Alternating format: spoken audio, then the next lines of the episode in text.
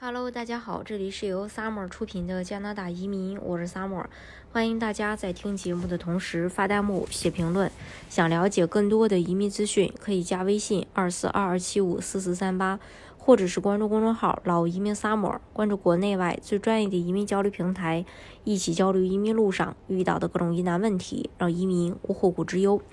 加拿大是中国家庭移民和留学的首选国之一，它拥有严谨的教育体系、完美的英语环境、优厚的福利措施、宽松的移民条件、良好的社会治安。如果是为了孩子而选择移民加拿大，什么时间合适？加拿大统计局的一份报告给了我们明确的提示。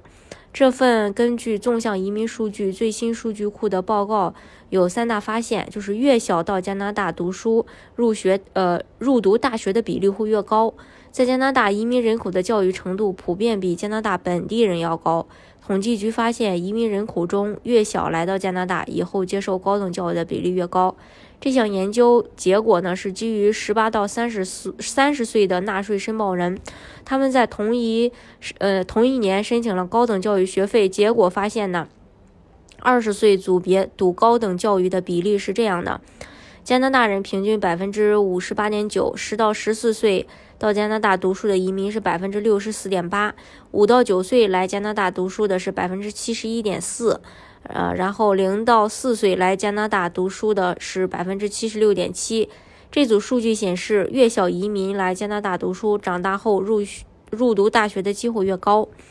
那儿童时期呃来加拿大，长大收入高。统计局的这份报告还发现，十五岁以前随着父母经济类移民到加拿大的子女，长大后收入更高。经济类移民的家庭中，小孩儿。呃，儿童时期就随父母到加拿大的移民，到二十岁时收入中位数是一万零九百加元，比加拿大同龄人的平均收入一万两千九百加元低不少。统计局显示，这是与该组别移民的高等教育参与率更高有关。到二十五岁时，这类移民的工资中位数达到了三万一千五百加元，已经高于加拿大人该年龄的三万零二百九十加元的一个中位数。然后，经济类移民子女收入最高。统计局还将儿童时期来加拿大的移民划分为三个类别：经济类、家庭团聚类以及难民类。结果发现，与经济类移民一起被接纳来加拿大的孩子，长大后收入最高。在二十五岁时，与经济类移民一起被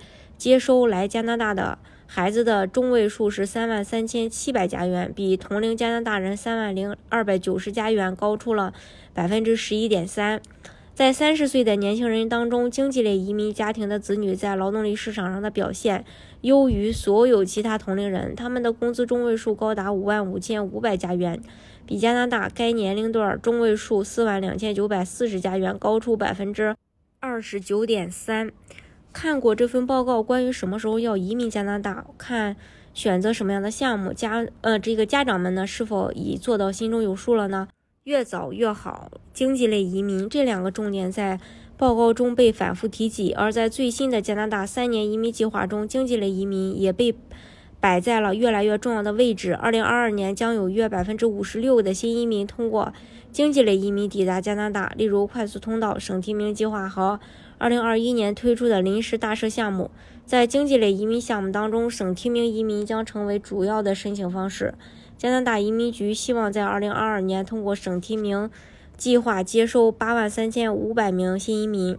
今天的节目呢，就给大家分享到这里。如果大家想具体的了解加拿大的移民政策的话，可以加微信二四二二七五四四三八，或者是关注公众号“老移民 summer”，关注国内外最专业的移民交流平台，一起交流移民路上遇到的各种疑难问题，让移民无后顾之忧。